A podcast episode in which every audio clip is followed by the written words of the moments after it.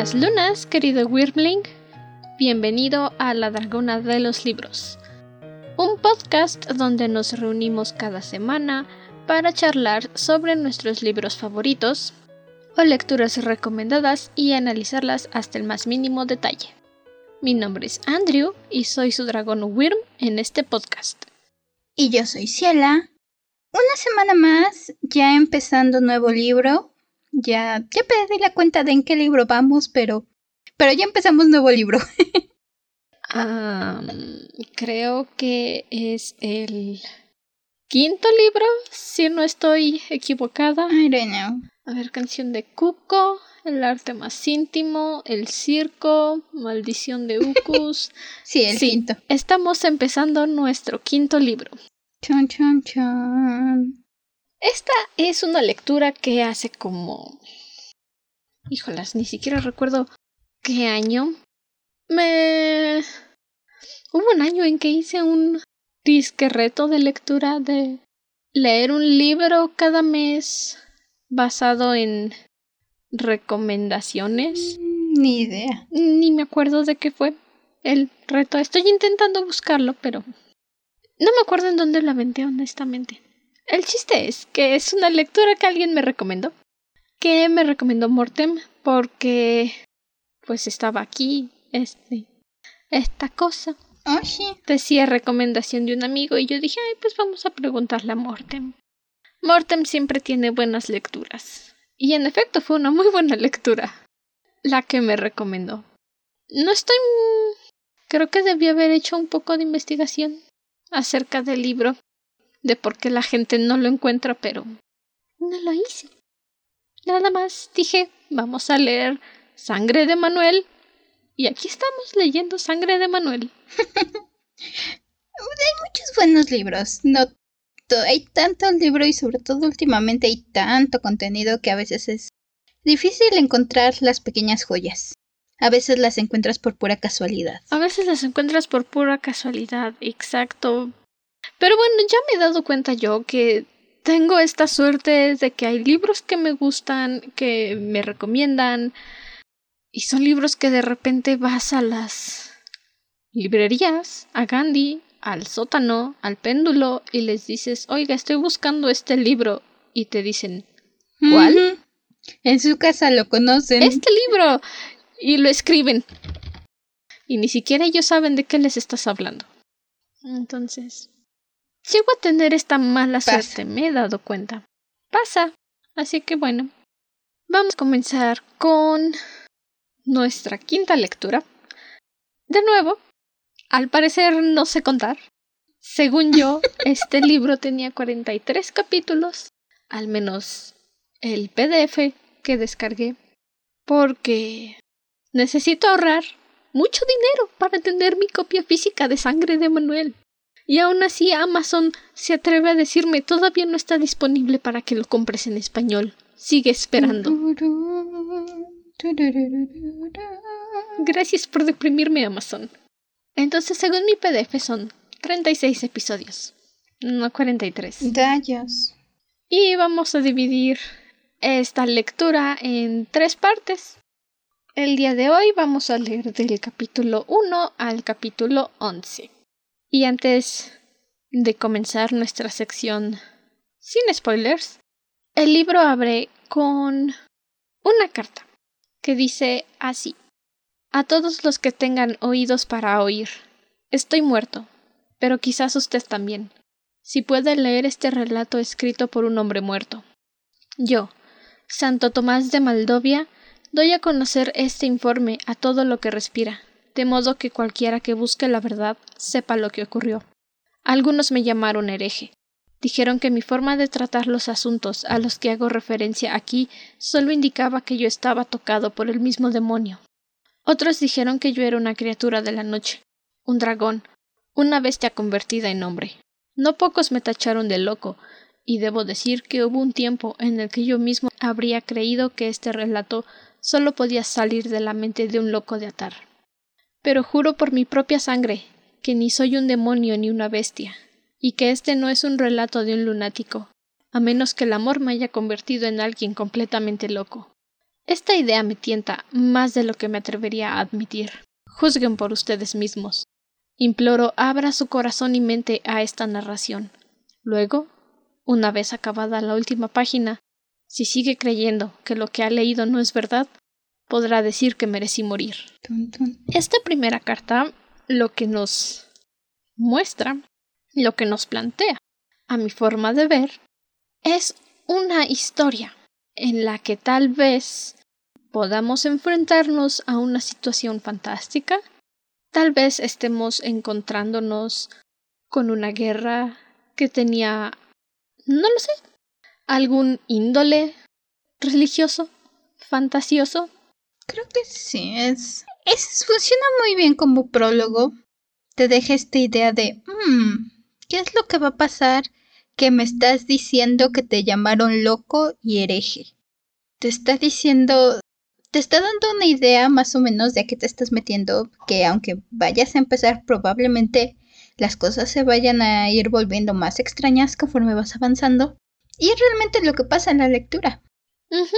Lo que esta historia, al menos en estos primeros 11 capítulos que hemos leído, nos cuenta, es que las cosas que están sucediendo, la historia que se nos está entregando, puede ser o no ser parte de algo más grande. Y como formas de planteamiento para los problemas que vienen a continuación, es una muy buena forma de decir, ah, caray, ¿qué va a pasar aquí? No te confíes, no todo es lo que parece. Conforme vas avanzando, algo extraño.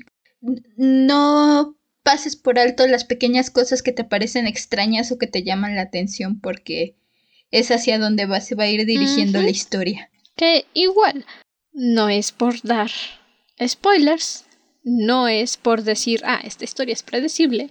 No. De nuevo, somos criaturas, gente adulta que lleva leyendo muchos años. Si ella empezó más pequeña que yo a sumergirse en los libros. Yo leí unos años después de que ella empezó, no me atrapó y ya luego me convertí en lectora voraz. Tenemos esta tendencia a leer la situación. ya tenemos esta capacidad lectora de decir, ya sé qué va a pasar, o decir, creo que está tomando este rumbo la historia.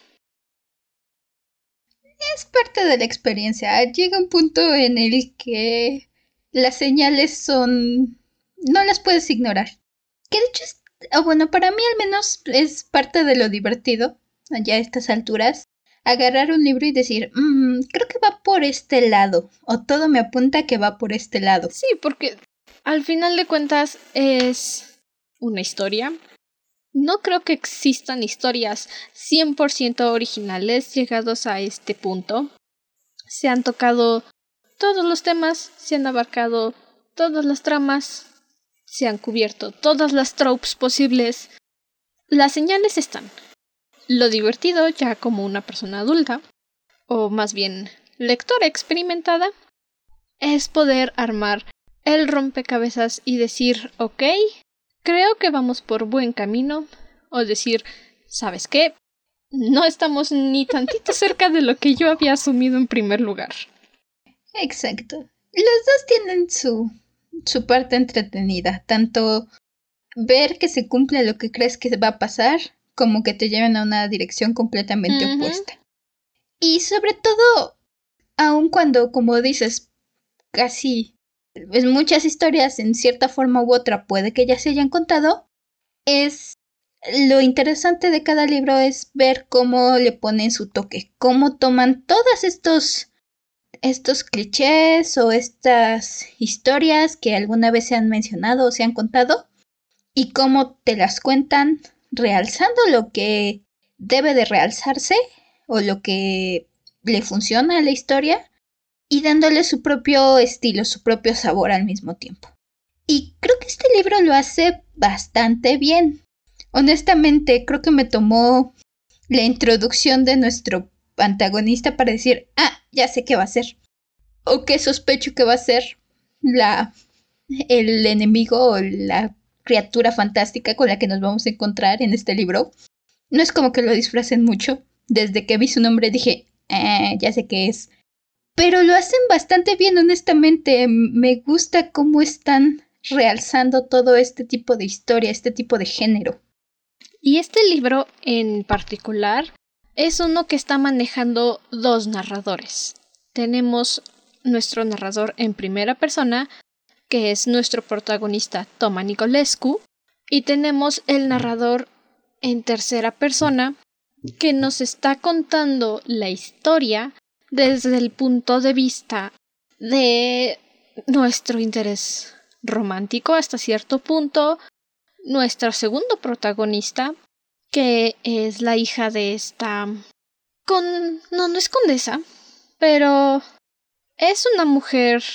Mm, de mm, poder... ¿Cómo le llamarías? Creo que es... No, no estoy segura de qué es. Es de Alcurnia. De la nobleza de este, de este reino de Moldovia. Creo que es. Honestamente, no recuerdo haber escuchado de Moldovia, pero estamos hablando, pero creo que de Catalina la Grande, de Rusia, que también es, no sale la historia, pero es la persona a la que nuestro primer protagonista obedece. Sí recuerdo haber escuchado de ella, haber leído de ella. No recuerdo exactamente lo que pasó, pero sé que he escuchado de ella. Tengo entendido que Moldavia es como un país que está ubicado entre Ucrania y Transilvania. No estoy completamente segura, pero San Google, que todo lo sabe, me dará la respuesta. Ah, sí, está ubicado entre Rumania y Ucrania. Es como un paisito por ahí, de esos chiquitos que están en ese gran pedazo de tierra. Es un país de Europa Oriental, de la antigua República Soviética. Eso es algo que también se nos deja muy en claro en la lectura. Estamos en Europa. Lo mencionan bastante, de verdad, bastante. En caso de que se te haya olvidado dónde cacahuates estamos, es Europa. Sí. sobre todo porque nuestra historia inicia con Toma dirigiéndose a proteger a estas personas por cuestiones políticas de Rusia. Y es algo que nos mencionan varias veces. Toma es leal a, a Catalina la Grande y está buscando el interés de Rusia, o al menos ese era su propósito llegando. Y entonces cada vez que algo le pasa, no, no, no, no. Yo soy leal a Catalina la Grande y el interés de Rusia es... Suena un poco repetitivo, pero teniendo en cuenta más o menos el año en el que esta historia está ambientada, que no estoy segura si realmente es 1772, es el año que capté en la lectura y dije, bueno, mm, es el que mencionan. Tomémoslo de, tomémoslo de partida. 1770 entre 1800. Son 30 años ambiguos de distancia, pero es un punto de referencia y lo tomamos. Porque realmente nos ayuda a encontrarle sentido a por qué en específico Toma no se permite pensar más allá de su deber a la lealtad que tiene a Catalina la Grande. Porque es un soldado, porque ha derramado sangre por la reina de Rusia y es lo que hace, a eso se dedica. Sí, incluso, y creo que es bastante inteligente desde un primer momento cuando conoces a Toma y a su compañero, este, Alec, creo que es. Alec. Alec. Sí. Es lo primero que te dicen. Toma el soldado, Alec el amante, y son así. Desde sus primeras interacciones puedes ver, ah, él es así, él es así, y por esto encajan bien y por eso se funcionan bien como equipo. Y al mismo tiempo ya sabes que cuando empiezan a pasar las cosas, cuando algo sale de lo que debería de ser, aun cuando apenas llevamos 11 capítulos con estos personajes, o incluso menos en puntos anteriores de la lectura, ya sabemos que ver a Toma hacer ciertas cosas es contrario y por qué se limita tanto a decir es que soy leal a la emperatriz, no tengo tiempo para esto, no debería estar pensando en esto. Pero... y le agrega la lectura, le agrega el interés. Le da bastante personalidad y son solamente 36 capítulos. Es una de esas historias donde la trama tiene que avanzar, la historia tiene que moverse muy rápido y tal vez si es tu primera vez con un libro así, que maneja una narrativa un tanto poética, no al estilo que vimos en El Circo de la Noche, más bien poética en el... Ay, es que yo no leo muchos poetas, honestamente. Es que es un lenguaje romántico. Es un lenguaje muy romántico. La forma en que hablan, la forma en que te describen las cosas es un lenguaje muy romántico toda la narración. Los diálogos, las motivaciones, es una historia, es un lenguaje que te realza y te habla y todo en un sentido muy romántico. Entonces, puede que sí sea algo pesado si no estás acostumbrado a este tipo de lecturas. La primera vez que yo leí Sangre de Manuel, sentía que no avanzaba, que no iba a ningún lado, porque decía, esto nunca se acaba, nada más están diciéndose palabras bonitas, no sucede absolutamente nada. Pero era justamente porque yo no estaba acostumbrada a ese lenguaje tan romántico, a ese a esa narrativa en la que tenían que decirme exactamente cómo veían ellos el mundo. Yo decía, ah, aburrido. Y sentía que no avanzaba. Y como persona responsable que soy y estaba haciendo mis notas ayer en la noche, me di cuenta de que en realidad avanza muy rápido la historia. Y yo nada más no estaba poniendo atención porque era algo a lo que no estaba acostumbrada. Sí, con todo y las descripciones, porque nos dan muchas descripciones cada vez que se cambian de ropa, por ejemplo. Nos hacen la descripción de cómo se cambian de ropa. Que eso también le añade mucho a la historia. Ajá. Sí.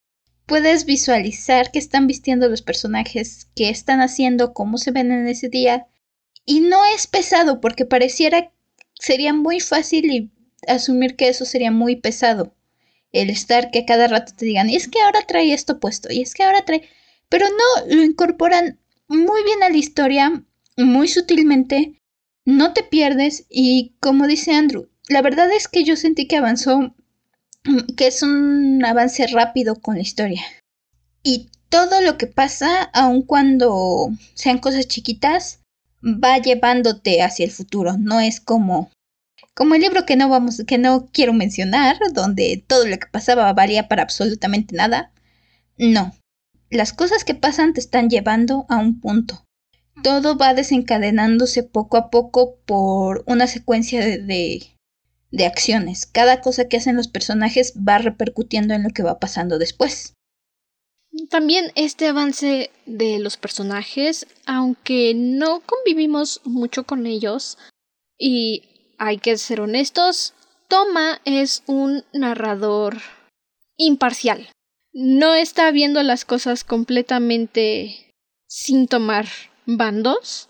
Por supuesto que Toma tiene un bando, está del lado de la reina Catalina la Grande, y la historia que nos cuenta lo hace ver como si todos a su alrededor fueran enemigos de su Majestad la Reina. No podemos confiar al 100% en la opinión de Toma, precisamente por esto. Y es bastante interesante porque cuando estamos viendo la historia desde el punto de vista de Lucine, que es narrada en tercera persona, ves este contraste de ideas. Mientras que Toma dice todo es deber, debo mantenerme fijo a mis principios, a mis estándares, porque no vine aquí a ser amigos, vine aquí a proteger a esta familia en el nombre de Su Majestad la Reina, Lucine tiene otras ideas. Y también, puede que en un principio digas, ok, pero a mí qué me importa lo que esté pensando esta niña. Necesitas saber qué está pensando ella, porque te está dando una visión distinta de la historia y ayuda bastante a hacer que todas estas piezas del rompecabezas tengan sentido. Sí, son dos perspectivas diferentes Incluso los objetivos o las prioridades más que nada de cada uno de estos dos protagonistas son diferentes. ya lo mencionaba Andrew, eh, toma es todo deber y cuestión y no, no, no debería detenerme a pensar en sentimientos o en amistades o en cosas. Y Lucine es al contrario. Lucine está más enfocada en estos son mis sentimientos, esta es mi historia, yo estoy viendo las cosas y yo estoy haciendo las cosas por como las siento. Entonces, son dos perspectivas. Es muy agradable pasar de un punto a otro. Y no es que... Es un golpe abrupto. Hay, que, hay que mencionarlo. Es un golpe muy abrupto. De repente estás leyendo a Toma. Estás diciendo... Y vine y salté y vi los campos y de repente Lucin se levantó de la cama y dices, ¿qué? Como que te tomas dos segundos aclimatarte al salto del narrador, mm. pero ya que entiendes que es otra persona hablando, todo está bien. Debo decir, a mí no se me hizo, no sé si es porque la versión que yo encontré tiene una pequeña marquita cuando pasa de un narrador a otro, un pequeño cambio en de no salto de no cambio de capítulo, pero una pequeña marquita, entonces mm. no se me hizo tan abrupto. Recuerdo que me sacó muchísimo más de onda antes cuando estábamos leyendo El arte más íntimo. Ahí sí, de repente dije, ah, caray, ¿qué está pasando? No estábamos hablando en primera persona. ¿Qué anda? ¿Qué anda? Aquí no, aquí hasta eso veníamos leyendo con Toma y luego cambió. Venía esta pequeña como marquita y empezó a hablar de Lucine y dije, ah, ok, ya estamos hablando de otra persona. Entonces, yo no lo sentí tan abrupto. La verdad es que yo lo sentí más abrupto en el arte más íntimo. Entonces depende de qué edición pirata encontraste, porque lo juro, de verdad. Amazon me dice, sí lo tengo, sí te lo llevo a tu casita, pero cuesta como 1500 pesos y va a tardar como dos meses en llegar, tal vez menos. Tómalo, déjalo. Amazon. ¿Por qué Amazon? Digo, también me hizo lo mismo con el arte más íntimo. Me dijo, sí lo tengo, en español, está como en 1200. Tengo cuatro, tómalo, déjalo. Y dije, no, gracias, dame el inglés, está más barato. Así pasa. Así pasa cuando sucede. Así sucede cuando pasa. sea como sea. También lo que me gusta es que aun cuando las prioridades de estos dos protagonistas son diferentes y sus puntos de vista son diferentes, no es que uno u otro estén completamente bien o completamente mal. Puedes ver por qué cada uno se enfoca en lo que se enfoca y puedes decir, ok, los dos tienen cierto grado de razón, tal vez necesitan encontrar un punto medio. Entonces, no es como que digas, no, es que obviamente él tiene la razón o ella tiene la razón. No, ninguno de los dos. Ambos están correctos en cierto punto y equivocados en otro. Es cuestión nada más de seguir conociéndolos y comprender. Que comprender a Lucine no es tan complicado. Literal. Primer capítulo que tenemos visto desde su perspectiva y nos cuentan toda su historia. Es más fácil entender a Lucine que intentar comprender a Toma. que pobrecito se sigue complicando la existencia todo el tiempo. Hasta eso con todo y que es muy recto y muy todo. Me, me agrada Toma. En general no creo que haya ningún personaje que me desagrade en este momento. Hay un personaje... Ah, sí. Excepto que sea. Eh, debo de... Pasé con ese personaje era de... Creo que me agradas y luego pasamos tiempo con ella y dije, olvídalo. Te fuiste hasta abajo en una página. Pero. Hasta abajo, pero cañoncísimo. Dijiste, voy a saltar todo o nada y se rompió la cuerda. Pero bueno, básicamente. Con eso creo que podemos comenzar la parte de spoilers. Ah, sí. Entonces, tenemos esta primera interacción con Toma. Está parado junto a Alec en una montaña. Están por llegar a el hogar de los Cantemir, la familia que deben proteger, Akesia y sus dos hijas Lucine y Natasha. Y se está tomando un momento para admirar el paisaje, platicarnos un poco, conocerlo, hacernos amiguitos. Y tienen esta conversación con un señor que va pasando, que les dice no irán a ir a la propiedad de los Cantermir, ¿verdad? Dicen por ahí que está maldita. De nuevo, un poco de ambientación, un poco de contexto. Como mencioné, tuvieron que atravesar Ucrania y Transilvania para poder llegar a Moldavia, que no puedo leer esta palabra, lo juro por mis alas y mi cola, sin pensar en el príncipe Navin de Moldavia. No lo había pensado hasta que lo dijiste. No puedo, no. No puedo, no puedo, no, no puedo. Veo Moldavia y pienso en Moldovia. Y es que algo similar me pasó, pero con el apellido. Cada vez que leo Canterville, mi cabeza... Cantemir. Cantemir, mi cabeza lo cambia a Canterville, como el fantasma de Canterville. Y tengo que recordarme, no, es Cantemir. Y mi cabeza, Canterville. Cada vez. Suele pasar. Ay, sí, ya las tienes tan grabadas en el subconsciente que es... tu cerebro las corrige solitas y le tienes que decir no, no. Son palabras que uno no puede evitar asociar, por más que quiera. Sucede. ya conforme avanzas la lectura, espero que se me vaya, que el cerebro se vaya acostumbrando a leer la palabra que es, no a estarla cambiando su gusto. Espero. Sucede. no lo creo. Yo desde la primera vez que leí este libro no puedo sacar Moldavia de mi mente. Me esfuerzo a leer Moldavia, pero de verdad que no puedo. No puedo simplemente no decir Moldavia. Está grabado en mi sistema. Y ni siquiera es que diga Moldavia normal, no, no, no. Es de Moldavia. Con tono de sapo aplastado. Apachurrado por un librazo, exacto. Con esta breve conversación que tienen con el anciano, descubren que también el castillo, la propiedad que estaba cerca de los Cantemir, fue adquirida recientemente. recientemente. ¿Qué decíamos de palabras cambiadas? Coopera, por favor. No vamos a empezar a las balbuceadas, por favor. Español. Coopera. Español.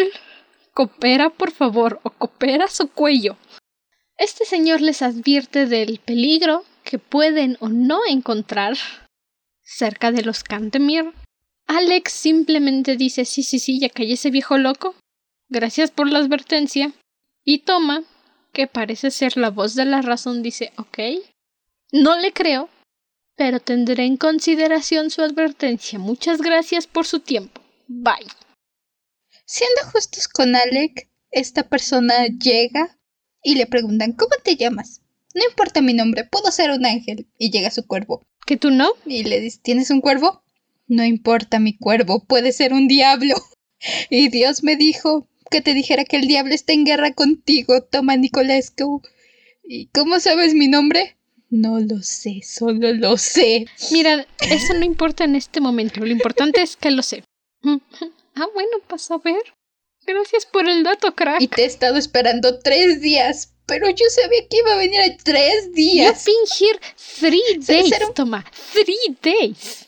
I've been here three years. Siendo justa, siendo justa con Alec, la verdad es que no es muy fácil creerle al viejito. Uno como lector sabe que va a haber historia y, y le hace caso al viejito, pero estando en, los pies de los personajes, no culpo a Alec por decir, ¿y este viejo loco qué le pasa? Pues no. Pero también nos ayuda a ver un poquito, no voy a decir mucho, un poquito, del tipo de persona que es Alec. Y desde el momento en el que mencionan que las hijas de la señora Cantemir tienen fama por ser promiscuas, por conquistar a cada hombre que se pase enfrente de ellos. Alex simplemente dice, sí, sí, yo me voy a encargar de que nada malo les pase. No, compañero. No, no, no, no, no. Tus hombros. Pieza con la cabeza que tienes ahí arriba. ¿Ok? Ocupemos la cabeza racional. En tus hombros, la cabeza de arriba. Alec, cabeza de arriba. Sí, él Lo más es que Toma lo sabe. Toma el, de este primer, desde este primer momento nos dice que él ya está segurito, ya lo ve en una esquinita con una o las dos hermanas. Ya, no han llegado y Toma ya sabe que Alec en algún momento se va a acabar con una de las hermanas. Incluso nos dan a entender que la misma reina lo sabía, porque la reina le dice a Toma, por favor, no te involucres con las hermanas, resístete, quiero que al menos uno de ustedes dos piense con la cabeza de arriba, por favor. Sí, porque justamente por esa razón Alec piensa con la cabeza equivocada, porque las hermanas tienen esta reputación, y no solo las hermanas, también su madre, que si a Cantermere tiene esta reputación de ser no voy a decir groserías, porque cada quien es libre de hacer lo que quiera con su cuerpo. Amistosa. Pero vamos. Las tratan de gente sociable y no en el sentido público. Y sí, precisamente por algo la reina le pidió a Toma mantener la cordura. Algo, voy a mencionarlo muy rápido, que me es muy curioso es que solamente conocemos la edad de Toma. Y eso es porque en algún momento él dice, en mis 28 años de vida, Sabemos que en algún punto de su vida, a los 17 años, Lucine se enamoró, tuvo un embarazo, tuvo un aborto por culpa del pedazo de pup y hasta ahí. No sabemos qué edad tiene ahora, no nos han dicho cuántos años han pasado desde entonces. Pero bueno, para ser 1700 y algo, se me hace muy extraño que Kesia no haya obligado a sus hijas a contraer matrimonio. Creo que esto es, y es por lo que Kesia al principio me agradaba hasta después que tuvimos una conversación, casi al final de los De hecho, creo que en el último capítulo que leímos, pero nos mencionan también un poco la historia de Kesia y que Kesia estuvo casada y que este hombre le hizo la vida imposible y luego se murió y le dejó el título y las propiedades y todo. Y creo que se volvió a casar y el otro marido anda por ahí, en viajes de negocio. ¿Quién sabe? en teoría están casados, creo. Se fue por el pan y no ha regresado. Exacto. Pero, y dentro de esto nos menciona que es por esto que tuvo que pasar Kesia con su primer marido, el que le dejó el apellido Cantemir, Dimitri Cantemir. Sí, se llama Dimitri porque me acuerdo de Anastasia. Este. Dimitri Cantemir. Ah. Y que es por esto que ella alienta y enseña a sus hijas a hacer. a seguir su corazón a donde las lleve. O a donde creen que las lleve. Y si para eso tienen que ser como. ¿Cómo se llama la reina de Luna? La hermana de Levana. ¿Canary? Como Canary, si para eso tienen que hacer el Canary y saludar a cuanta persona se le cruce y eso les dice su corazón. Bueno, bueno. Bueno. Sí, realmente no tenemos indicios de que Kessia sea una madre súper exigente o que fuerce a sus hijas hasta que avanzamos, hasta que tenemos una conversación con ella ya casi al final. Pero antes de eso parece una mamá bastante relajada, parece la mamá de chicas pesadas, básicamente. Ah, este. Mm. ¿Quieres un condón? Ah, bueno, no, no, no existen aún. Bueno. No, bueno. La mamá de Regina en la película es básicamente no quiero envejecer, voy a seguir fingiendo que estoy en onda con la chaviza. En el musical, la mamá de Regina básicamente es aquí está tu dinero, aquí está tu tarjeta, si necesitas algo, llámame y vemos cómo lo solucionamos. No tengo idea de cómo está descrita la mamá de Regina en el libro. No lo he comprado, ni siquiera lo he buscado. No sé si lo quiero leer, honestamente. Pero no, yo no diría que Kesia es como la mamá de Regina. Más bien, Kesia es las eché de mi cuerpo, arréglenselos ustedes. A volar, pajaritos, a volar. Más que nada lo digo porque básicamente le da lo mismo si sus hijas están por ahí rotosando con alguien. Ella dice, me, no es mi problema. Básicamente, insisto, yo las eché de mi cuerpo, arréglenselas como puedan. A volar, pajaritos, a volar. Sí, no lo sé, que no... Es extraño tener una opinión de que sea, porque primero tenemos esta actitud de me vale queso, e incluso por en algún momento cuando una de las hijas, como ya se veía venir, se empieza a echar ojitos con Alec, que decía básicamente dice, ah, pues seguro están por ahí, pueden estar en el lago o en el parque o quién sabe qué estén haciendo. La verdad es que a Kesia le da lo mismo. Y, e incluso... Estén donde estén sus hijas, a Kesia le da lo mismo. Ajá. Incluso... Hasta que de repente ya no le da lo mismo. Pero ni siquiera le da lo mismo con la hija correcta. Le da lo mismo, o más bien, se interesa por la hija que realmente tiene un poco más de conciencia en su cerebro. Se preocupa más por Lucín que por Natasha. Son gemelas, no dicen que son gemelas idénticas, lo cual me parece un poco absurdo. Pero ok. Existen los mellizos. O sea, sí, pero hubieras dicho mejor mellizos, no gemelas. En fin, tomito tomato. Es en esta fiesta de bienvenida en la que tenemos este primer cambio de narrador con Lucine que nos enteramos que obviamente Natasha ya les echó el ojo a los dos. Ya dijo cuál le gusta, cuál le llama la atención y por cuál va a inclinarse un poco. Pero realmente de Lucine no tenemos mucha opinión. No escuchamos de ella hasta después. Es en este primer capítulo con ella que nos cuentan del fulano del que se enamoró, que le prometió el cielo y las estrellas, la dejó embarazada, la abandonó, y Lucine estaba determinada a tener a su bebé, y luego el fulano este la golpeó hasta provocarle un aborto, casi la mata, que decía Who the f know where she was, y luego Lucine, todavía golpeada, en proceso de recuperarse, y después de haber perdido un bebé, tuvo el valor de ir y matar a este fulano. Ah, sí. Queen, realmente. Y ahí, Queen, sí. Queen.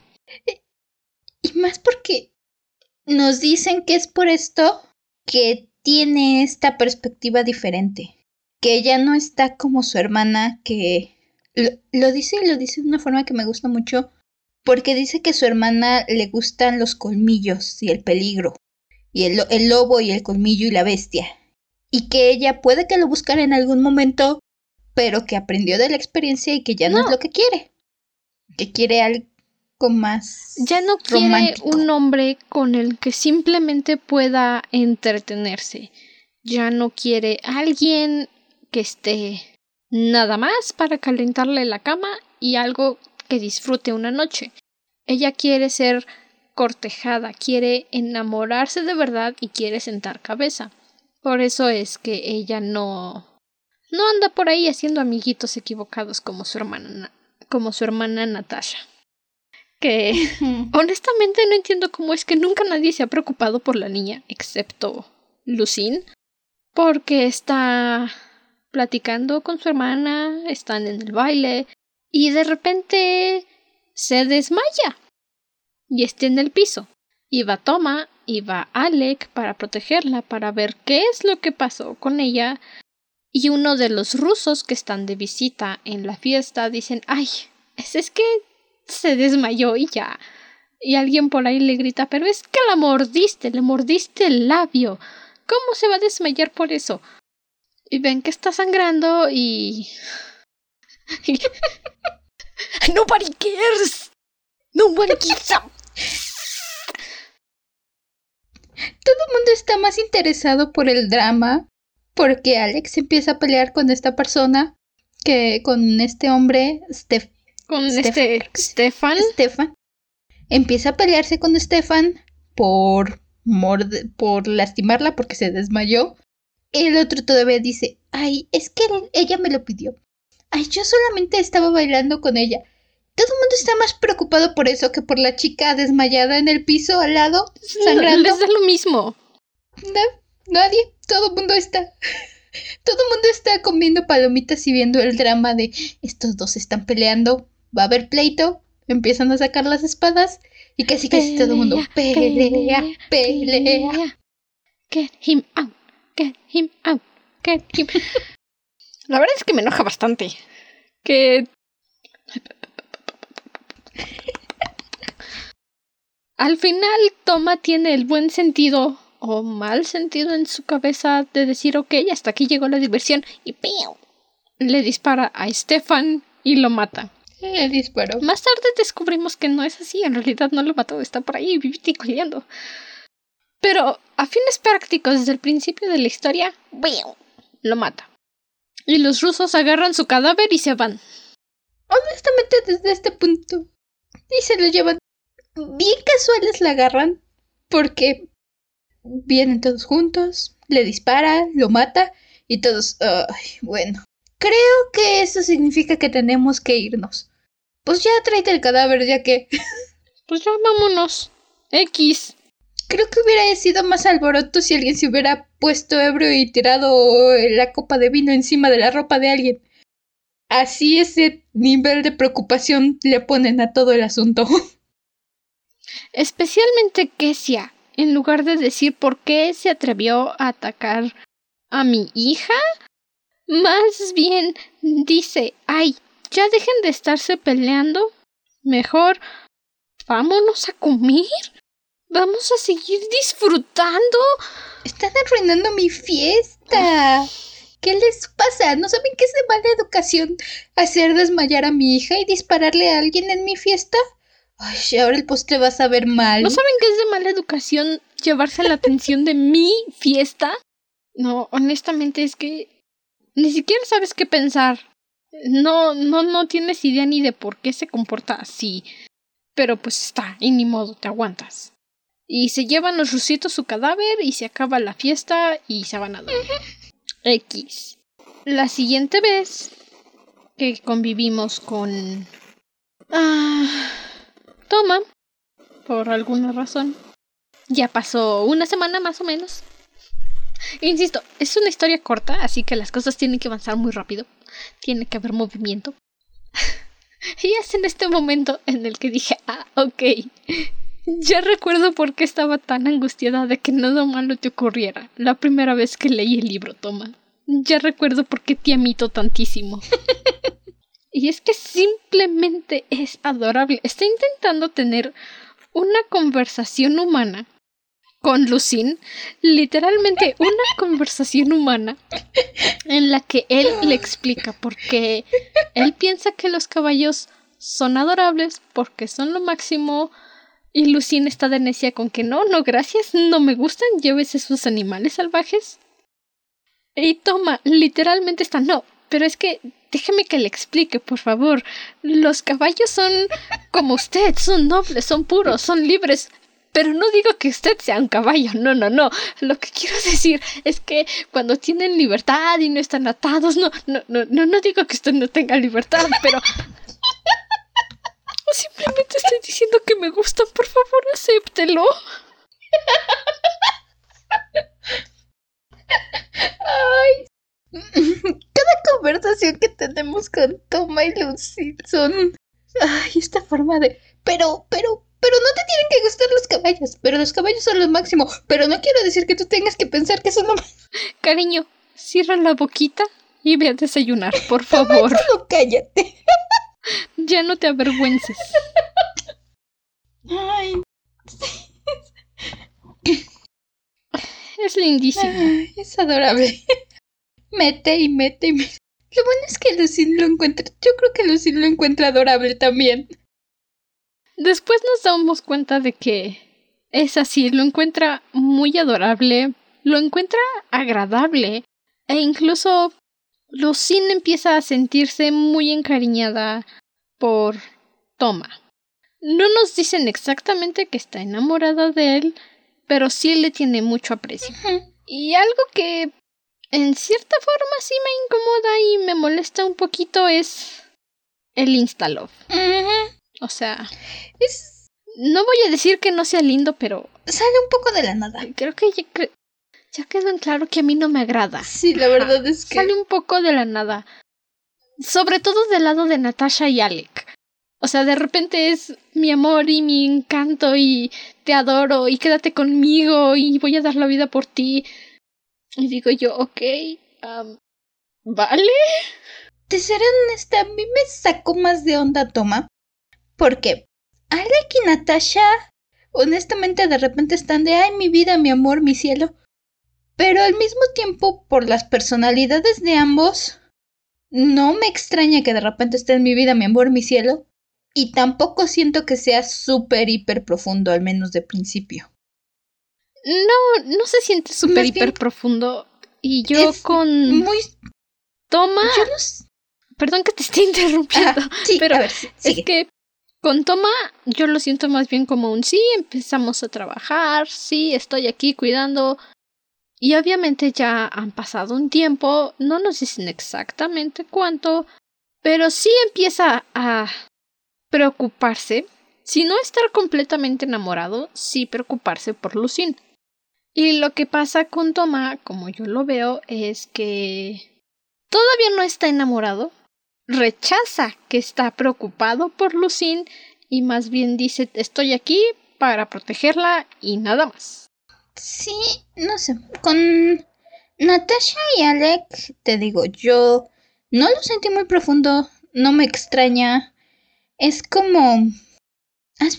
No sé si has visto ustedes, queridos Gremlin, el capítulo de Malcolm, el de en medio, donde van al circo académico de Malcolm y Francis tiene todo un romance en cuestión de una tarde. Que se encuentra con una chavita y le dice, mmm, estás aquí. Sí, tú también. Y se empiezan a besar y de repente ya son novios y de repente ya cortaron y de repente ya se reconciliaron. O sea, tiene toda una historia de amor en una tarde. Básicamente es lo que pienso de estos dos. Son coquetos, son enamoradizos y entonces en muy poco tiempo ya se echaron ojitos, dijeron, eh, me agradas. ¿Es amor? Sí, es amor. Ay, mi amor, mi vida, mi cielo. Sí, ¿por qué no? Ajá. Realmente siento que encaja con sus personalidades. No es que sea de verdad súper profundo su amor, o que sus palabras de verdad sean que ahora eres mi cielo, mi estrella, mi todo. A lo mejor y así lo sienten de momento, es, están todavía en la nube, Todavía están en la fase de luna de miel. Pero así. sí, avanzan rápido. Por sus personalidades y la forma que tiene de coquetear así, avanzan rápido. Toma es el que me sacó un poquito más de onda porque su personalidad es completamente contraria. Es más de mi deber, mi. Yo soy así, yo debo hacer lo que la reina Catalina quiere y no sé qué. Y de repente así de, debo hacer mi deber. Ay, pero ya viste qué bonito se ve hoy. Insisto, se lo creo un poco por el año y por la forma en la que se comporta Lucín. A diferencia de Natasha, que se la vive diciendo mírame, mírame, soy hermosa, hazme caso, maldita sea. Lucín es más como un ok, sí, hay que comportarnos, hay que ser buena gente. Y ya, ok, basta, hasta ahí. Creo que más bien el que Lucín se mantenga alejada de todo es lo que hace que Toma no deje de mirarla, como diciendo, a ver, ¿y esta por qué no es como decían los rumores? ¿Por qué? Así es como yo lo siento. Igual, sí, por supuesto, llega a ese punto en el que dices, ay, pero ¿por qué, maldita sea? Basta. pero es lindo porque Toma no avanza. No tiene ese paso adelante en el que dice, señorita Lucín o señora Lucín, la amo, por favor, quédese conmigo. Más bien dice, esto es estrictamente profesional. Y nadie me va a hacer cambiar de opinión. y sobre todo porque cuando se está decidiendo, cuando está a punto de decir, sabes qué, sí me gusta y no... me dijeron que no debía, pero técnicamente no me lo prohibieron completamente. Llega la carta de Catalina la Grande diciéndole que tiene que cuidar el corazón de Lucín porque se tiene que casar con un noble ruso. Con alguien que ella elija, porque sí, todo es conveniencia en el reino. Y. Y boom. Regresamos a. Oh, no, es mi deber. no, no me puedo enamorar. No, no me gusta. Por eso digo que no lo siento como un insta-love con Toma y Lucín, porque reconoce que es guapa, reconoce que le gusta y sabe que no puede pasar nada porque la reina tiene planes con esta familia. A diferencia del tonto de Alec que dijo I don't give an F. Entonces, Y además yo ya leí el libro, ya sé cómo se desarrolla todo esto. Tengo privilegio de lector. Eso es cierto. Mm, por eso, no lo siento como un insta-love al completo. A diferencia de Natasha y Alec, que ya quedó en claro, por cierto. No sé, siento que Natasha y Alec tienen complejo de Romeo y Julieta. Oh, te vi, ahora eres el amor de mi vida. Nos conocimos así, ahora eres el amor de mi vida. Bueno, al menos hasta que encuentre el siguiente amor de mi vida. Ok. ¿Quién soy yo para negarme? ¿Quién soy yo para negarme? Eso es lo que están pensando. ¿Quién soy yo para decir que no? Después de esto, a- Natasha tiene como un ataque, o bueno, no después, después, pero en algún momento. Natasha tiene como un ataque en la noche. Lucine dice que la escuchó gritar y que estaba removiéndose en su cama, que no parecía completamente a salvo. Y vio sangre. Lucine dice que vio sangre y eso es lo que hizo que se preocupara. Y fue a despertar a Toma. Se levantó en la noche corriendo, fue a despertar a Toma. Y hay algo aquí que me encanta, esa descripción de Lucine viendo a Toma semidesnudo. Y en lugar de decir era el espécimen masculino más hermoso que había visto en mi vida, dice que tenía unos músculos y una postura firme como la de un caballo. Parecía alguien indomable, alguien que solo podías observar desde la lejanía, alguien únicamente digno de admirar sin tocarlo. Y voy a decir por qué me encanta. Precisamente por esa conversación en la que Lucine estaba de necia con que no le gustaban los caballos.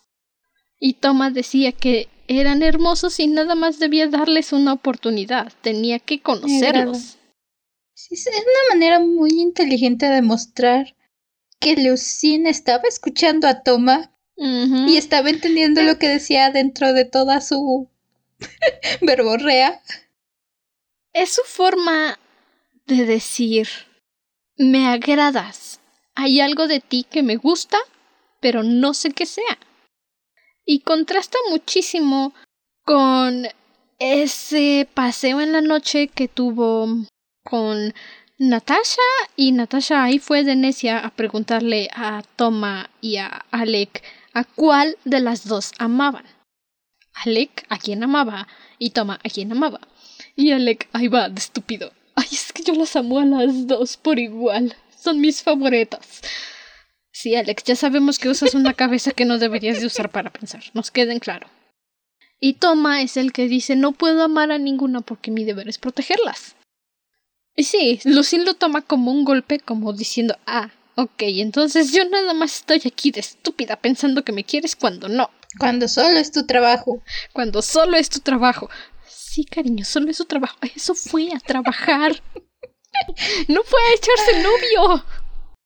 Pero bueno, abren la habitación de Natasha para asegurarse de que no esté lastimada, de que no le esté pasando nada malo. Y luego la señorita dice, ay no, pues es que una vez tuve un sueño y que según nada más se derramó vino encima y ella lo justifica con que había estado con Alec en esos momentos. Y Alex dice, "Am, yo no fui, no estábamos juntos. Yo no fui. Lo cual, como lector, te hace pensar, ¿tuvo algo que ver con los rusos entonces? ¿Esos que la mordieron? Porque no, al principio no la logran despertar, les cuesta despertarla. me, me dio un poco de risa porque al principio no la pueden despertar y entonces está Alec, Natasha, mi amor, amorcito, despierta mi vida, no sé qué. y llega Toma y básicamente le hace como Shrek a Fiona. Despierta.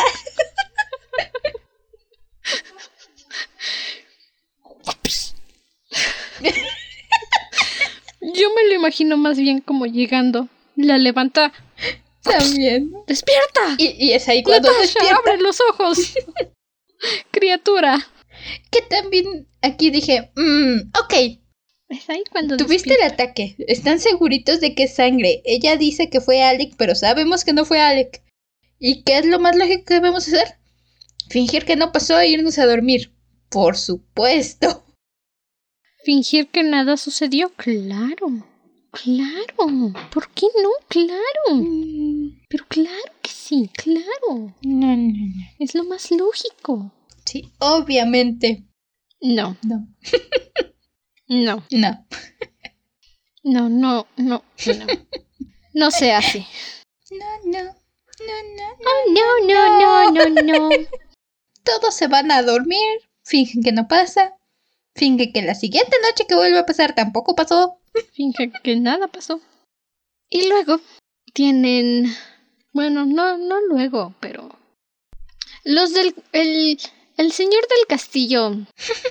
Castelli. O el lugar Castelli, que. Vaya nombrecito el tuyo, pero ok.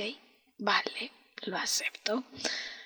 Los invita a su hogar pa, como disculpa por la forma en que Stefan deshonró a Natasha. La señora Kessia dice sí, por supuesto, vamos. Y Toma dice no, no vamos a ningún lado. Estoy aquí para protegerlas y se van a quedar aquí. Y Natasha, por supuesto, dice a mí no me manda nadie y se va. Y es aquí en donde yo empiezo a cuestionarme si Kessia realmente se preocupa por sus hijas o nada más las tiene ahí de adorno. La guía de Natasha para hacer comida de vampiro. Porque ya quedó en claro que a Natasha no le importa su propia seguridad. Le da lo mismo. Y nada más va de aquí para allá, Le- viendo a ver asociar que es el encanto que tienen los rusos. la guía de Natasha para ser lo que la hace de un más desenfrenada. Básicamente. Porque de nuevo, cuando Alec le empieza a seguir para querer cuidarla, él mismo empieza a comportarse como Natasha. Lo peor es que Alex se deja arrastrar. pero Digo, no debería, pero se deja arrastrar. Y eso es algo que hace enojar a Toma y con todo el derecho del mundo tiene de enojarse. Está ahí para protegerlas, está ahí para evitar que cosas malas les pasen. Y la señorita nada más dice, a mí nadie me manda, tú, tú no eres mi papá, y se va al castillo. Y se arrastra a Alec con ella. Y es aquí cuando empiezas a unir las piezas del rompecabezas. Porque te das cuenta de que algo malo está sucediendo ahí arriba. No es normal que vayan a una fiesta y regresen como si se los hubiera golpeado un equipo de americano. sí, están pálidos, ojerosos. Incluso Toma lo menciona, parece que alguien los hubiera golpeado. Y hasta es lo que Thomas se enoja la primera noche porque la primera noche dice, bueno, se fue con Alec, confió en Alec. Y cuando regresa y ve a Alex, dice, mmm, mmm, confiaba en ti, tenías que hacer el trabajo, confiaba en que hicieras el trabajo aunque anduvieras echando novio. Mm, este tonto. mírate. Este hijo mío, ¿qué le voy a hacer? Y mira nada más la vergüenza en la que me pones, maldito chamaco, te odio. Te voy a golpear. No tan así, pero cerca. Casi. Luego tenemos la cena con los invitados del señor Blas Van Valeric, Simeon y Sofía. Que igual, de nuevo, ¿cuál es la situación contigo, Alec? Evidentemente, tienen una insinuación muy sexual en la que dicen que se están desnudando a las hermanas con los ojos y eso pone incómodo a Alec, hace que se enoje y Toma también se enoja. Pero Lucine busca su protección y Toma dice, ok, hay que mantenernos serenos. Serenos morenos. Y luego está el tonto de Alex diciendo, ya deja de verla, no la mires, es mía, deja de tocarla. Alec, relájate, compa, solo es una cena, no le está tocando, deja que sea tan indecente como quiera mientras no la toque. Sobre todo, Si amenaza su vida, ok, espónjate. sobre todo porque a Natasha realmente no le importa, lo está disfrutando. Eh, casi casi se está prestando para la situación. Sí. Ay. Me agrada en esta escena que Lucine y Thomas se agarran de la manita por abajo de la mesa. Porque también Sophie le está echando el ojo a Toma. Si los otros están desnudando a las hermanas, Sophie ya tiene 20 fantasías con Toma y Toma también así como que se acerca a Lucille. Como de, agárrame, no quiero que me vea. En defensa de Toma, él dice, esta tipa me incomoda, no me gusta como me está viendo. Disculpe, estoy aquí por mi trabajo. Entonces, en defensa de Toma, él no está insinuando nada, él no está dando pie a nada, simplemente está diciendo esto me hace sentir muy incómodo, por favor no lo hagas. Y todavía que sea más preocupada porque otra vez le están arruinando la cena. ¿Qué modales son esos? Porque otra vez es... ¿Qué modales los suyos de ponerse a proteger a sus hijas en lugar de comer? Me pierdo un poco de repente aquí en quién tiene la autoridad si Toma tiene la autoridad para decir me mandó Catalina la Grande y si yo digo que no van, no van, o que si tiene la autoridad de decir es mi casa y si yo digo que mis hijas pueden hacer lo que se les pegue la gana, pueden hacer lo que se les pegue la gana. En teoría Toma tiene la autoridad, precisamente porque fue mandado por la reina, tiene todo el derecho de decir se hace lo que yo diga porque tengo Vengo en representación de su majestad la reina Catalina la Grande y se hace lo que yo diga. En teoría. En teoría. Pero como que si no escucha a nadie, ni nada de lo que se le diga, pues... Y, el hecho de que Toma de repente no quiere decir las cosas porque no se quiere ver muy celoso. También por eso es que digo que, que me agrada, que de verdad les creo que entre Toma y Lucine está avanzando la relación de una manera decente porque no están literalmente peleándose, no están diciendo te amo, te adoro. Va llevándose de una manera muy agradable. Ahí va. Y se están haciendo amiguitos. Sea como sea, estos se acaban yendo temprano de la cena porque Ale quiso su berrinche. ¿Por qué Ale quiso berrinche? Porque Natasha está haciendo berrinche. Todos son unos llorones. Y al final de la noche se escapan para ir a la fiesta en la morada Castelli.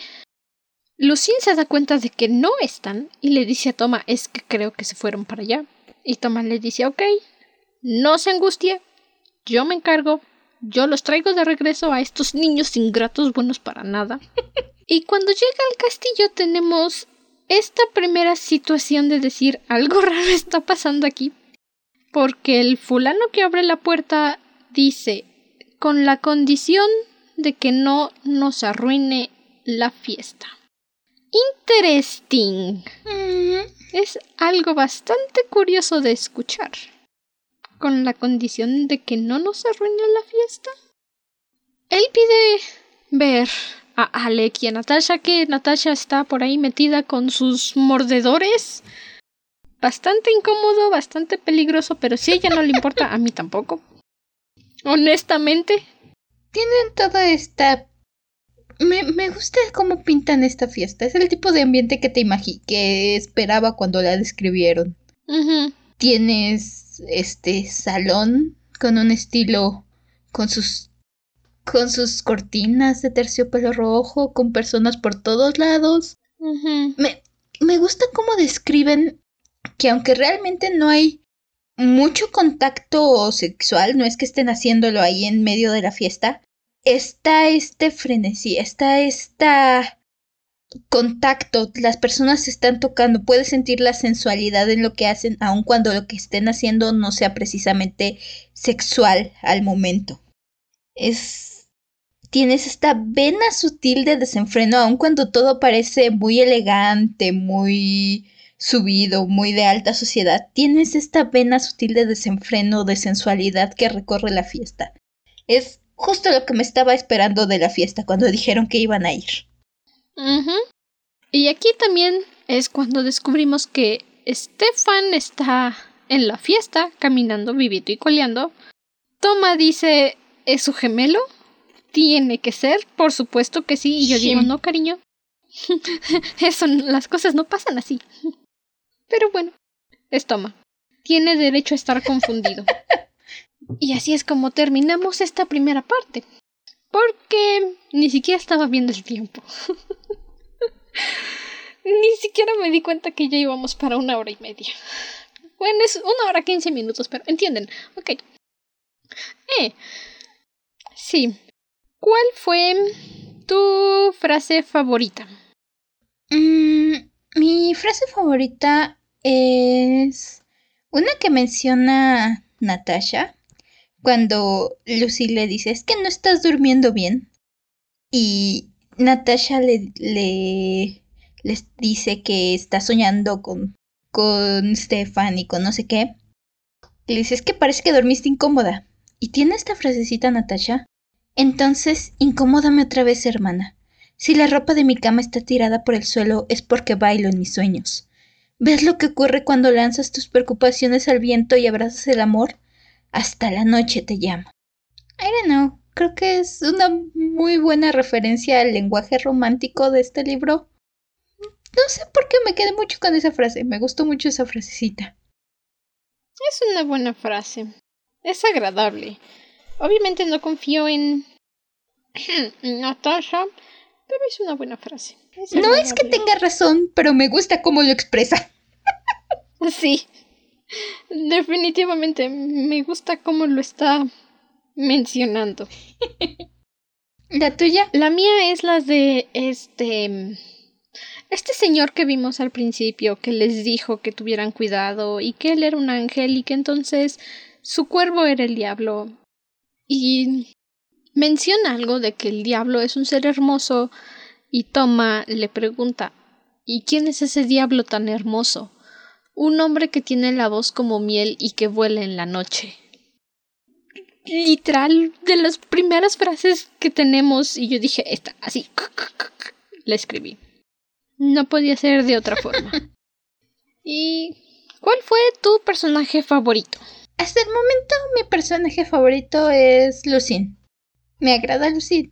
Es la persona que creo que tiene mejor puesta la cabeza sobre los hombros, que mayor perspectiva tiene. Es en la que confío de momento. No sé si a futuro se irá haciendo. Pero de momento entre todos, Lucine es la que me agrada más. ¿El tuyo? Mi personaje favorito es y siempre será Toma. Porque es un poco tontito, pero es un tontito agradable. Es un tontito al que puedo ver y decir, ok, entiendo por qué estás sufriendo, entiendo por qué piensas así. Y aparte no sabe hablar humanamente con Lucín sobre los caballos y por qué le gustan. No sabe armar un argumento y decir me gustan porque sí. No, es un tontito. No sabe hablar humanamente con Lucine. Punto. no sabe hablar humanamente con Lucine y punto. No entiendo. Tiene su encanto, Toma. Lo tiene, lo tiene. Y para nuestra actividad especial de este libro, vamos a nombrar tres escenas que nada tienen que ver con el libro, absolutamente nada, pero que nosotras como gente que vive en el exterior le recordó algo. ¿Quieres empezar? Sí, está bien. La primera, y es algo que me estuvo acompañando todo, casi toda esta parte, es estas escenas en la noche donde Natasha se escapa al castillo de, de, los Catsville me recuerdan muchísimo, muchísimo a Lucy y también con su relación con Lucille. Me recuerda muchísimo a Nina y a Lucy de Drácula. Así, esas escenas de Lucy corriendo en el jardín en la noche mientras Drácula la llama, así me figuraba Natasha. Muchísimo me recordaron estas escenas. En segundo lugar, todo este ambiente de la fiesta, de cómo están los vampiros y todo, los ya quedó claro que creo que son vampiros, aunque no nos lo han confirmado. Este. Todo este ambiente de la fiesta. Puede que me equivoque. En mi cabeza creo que son vampiros, pero quién sabe. Este ambiente de la fiesta me recuerda a entrevista con el vampiro. Sobre todo creo que es el tipo de fiesta que. Ay, dame dos segundos, déjame acordarme cómo se llama. Es Lestat. El tipo de fiesta que Lestat disfrutaría. Y por último, toma la escena donde Toma agarra su diario y empieza a escribir una carta de amor para Lucine y luego la tacha. Me hizo recordar al príncipe queer de El último unicornio. Lo mencionábamos en el especial hace dos semanas. ¿Qué hace y hace sus cartas para amarte y las tacha y las tacha porque no se convence? Así me recordó Topa. Ah, sí. Así me recordó Toma escribiendo su cartita de amor y luego la tachaba porque no debía de hacer eso. Dice, te amo. No, espera, no puedo decir Creo eso. que no debería. Ah, sí. Y luego decía, "Mm, no, mejor Ay. no. ¿Y tú? Mi primer momento que dije, ah, esto me recuerda a algo, es el sueño que tiene Natasha. Igual me recordó a la película de Bram Stoker, Drácula, donde sale Gary Oldman, en la que esta chica que ya había conquistado Drácula y se estaba comiendo lentamente, igual tiene un sueño y parece que está sangrando y se está removiendo en la cama. Eso me recordó muchísimo y dije, ah, Pues esa es Lucy, de Curioso. hecho, ¿no? Sí, es Lucy. creo que sí. es Lucy. Sí, es justo la que decía que Natasha me recordaba. Es no, Lucy. no he visto Drácula tantas veces como para aprenderme los nombres de memoria, pero creo que sí. Es ella. Creo que sí. El segundo, que es el baile de Castile, donde llega Toma, según intentando regañar a Alec y a Natasha por escaparse, y se queda todo sorprendido por ver a, a Stefan vivito y coleando. Me recordó al baile que está teniendo Drácula en Van Helsing Oh, cuando sí. secuestra a Ana, todos con sus máscaras, con sus trajes como de carnaval, de burlesque. Me recuerda mucho a esa escena. Y el tercero que ya había mencionado es la palabra Moldavia. No puedo evitar pensar en el príncipe Navin de Moldavia. Entendible. Y esos son los los momentos que más bueno, no que más me gustaron, pero los que dije me recordó a o simplemente mi cabeza dijo, ah, entendí la referencia, Capi. Sí, tiene mucho este ambiente. Y honestamente creo que va a haber. Honestamente, creo que me voy a acordar de más películas de vampiros conforme avancemos la historia. Tiene este aire. Muy buen aire, por cierto. Lo logra muy bien. Pero tiene este aire. Lo tiene, es bastante agradable. Y bueno, con eso concluimos nuestro primer episodio de Sangre de Manuel el día de hoy. La siguiente semana vamos a estar leyendo del episodio 12 al 23. ¿23? No, al 24. para terminar del 25 al 36. Si es que no me fallan las matemáticas, ya me di cuenta que no sé contar entonces. Por cualquier cosa, si quieren bajar el PDF, vamos a estar leyendo del 12 al 23. O 23, creo que son los Uno 11 más, uno capítulos. menos. Ah, bueno, leyendo el 23. 23, Ajá, 24. Eso. Uno de esos. 23, 24. Por si quieren acompañarnos en la lectura la próxima semana. Recuerden que pueden seguirnos en la página de Instagram, arroba dragona-bajo de libros podcast. Nos pueden enviar sus comentarios, sus peticiones, sugerencias de algo que quieran que cambiemos para el podcast, que mejoremos.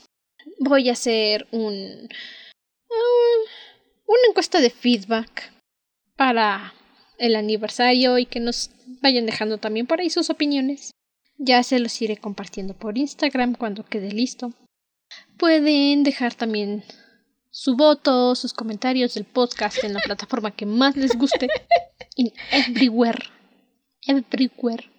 Ahí en Instagram tienen el link de todos los lugares en los que estamos metidas. Y si no estamos en tu, en tu plataforma favorita, dinos. Nos metemos a tu plataforma favorita. Si no estamos ahí en esa que siempre escuchas y nadie conoce, dime y ahí vamos a estar para que nos puedas escuchar. o la que te quede más al alcance, Spotify, Podbean, Amazon, Apple Podcast, Google Podcast, everywhere. Tienen podcast, nosotras nos metemos. Ahí nos pueden encontrar. Y si quieren saber más al respecto de las noticias del podcast, de qué es lo que estamos planeando, cuáles van a ser las lecturas, cuál va a ser nuestro episodio especial del viernes de esta semana, o sea, ayer. Eh, más bien del próximo viernes. El de esta semana ya lo debían haber escuchado, ya saben cuál es. Ya saben cuál fue el de ayer, pero si quieren saber el de la próxima semana. De hecho, saben nuestras opiniones antes que nosotras porque no lo hemos grabado. Ustedes ven el futuro, compa. Ustedes saben qué, qué pasa en el capítulo de ayer, nosotras no. Si quieren enterarse de esas cosas antes que los demás, incluso antes que nosotras, pueden unirse a Patreon. De verdad. Es una buena forma de apoyarnos, de estar en contacto con nosotras. Y no es caro. No es tan caro. 20 pesitos al mes. 21 pesitos al mes. Ni te das cuenta de que no están ahí. Igual están nuestras notas de los episodios. Cuando juntemos suficientes, vamos a subir bloopers. Apenas estamos juntando. Por ahí. Apenas hay bloopers de Hold Me Tight, cortes comerciales. Sí. Interrupciones en el episodio de Les Mis. Si quieren conocer a las hermanas de Andrew, por ahí van a estar. Por ahí se colaron. Si quieren conocer a mis molestias unidos. ahí los vamos a subir cuando juntemos. No lo sé, a lo mejor media hora de bloopers para que puedan reírse un rato decente y no solamente 15 segundos. Vamos a estar haciendo encuestas en Patreon sobre qué quieren que hablemos. Si quieres, si está esa película o ese libro o esa historia que de verdad, de verdad, de verdad quieres que hablemos de ello, ahí en Patreon nos puedes decir. Podemos hacer encuestitas para ver qué quieren, qué episodios especiales deberíamos planear. Ya saben. Y como dice Andrew, por 20 pesitos al mes. Son 20 pesitos. Creo que te sale más barato que una, que una Coca-Cola. Ese tipo de situaciones. y solamente es al mes. Es más saludable que una Coca-Cola. No tienes que estar dándolo cada semana o cada que quieras una Coca-Cola. Ahí va a estar. Una vez al mes vamos a hacer estas encuestas para ver qué episodio quieren que hablemos dedicado únicamente a los miembros de Patreon. Y recuerden que vamos a hacer un en vivo nuestros días de aniversario. A lo mejor una plática por un en vivo en Instagram para que estén al pendiente si quieren conocer la cara detrás de estas voces que gritan y se enojan. Vamos a estar haciendo galletitas de dragón probablemente. Es lo que estamos comentando. Lo más la idea hasta el momento. Lo más seguro. Vamos a hacer galletitas. Galletitas. Nuestras caras fuera de los Sims. Eh, sobre todo eso, yo creo, nuestras caras fuera de los Sims, que ya quedó en claro que nos gustan mucho los Sims. Es la forma más fácil de hacer promoción y mostrar caras. Igual vamos a, como dice Andro, después del en vivo de Instagram, más tardecito vamos a hacer un live stream del podcast. Todavía estamos discutiendo qué tema, pero igual ahí vamos a estar. Estaremos ahí para lo que...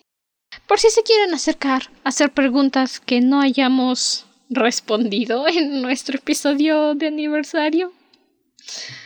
Who knows? Como dije, ustedes ven el futuro. Pero bueno, hasta entonces, permanece cómodo y seguro dentro de tu cueva. Nosotros nos volveremos a reunir en el siguiente episodio. Hasta la próxima luna. Bye. No se metan a casas de personas que conocen de una fiesta. No importa lo buena que esté la fiesta. Tengan cuidado. No sean como Natasha. no desobedezcan a sus superiores. Háganle caso a la persona que va a cuidarlos. Bye. Bye. bye.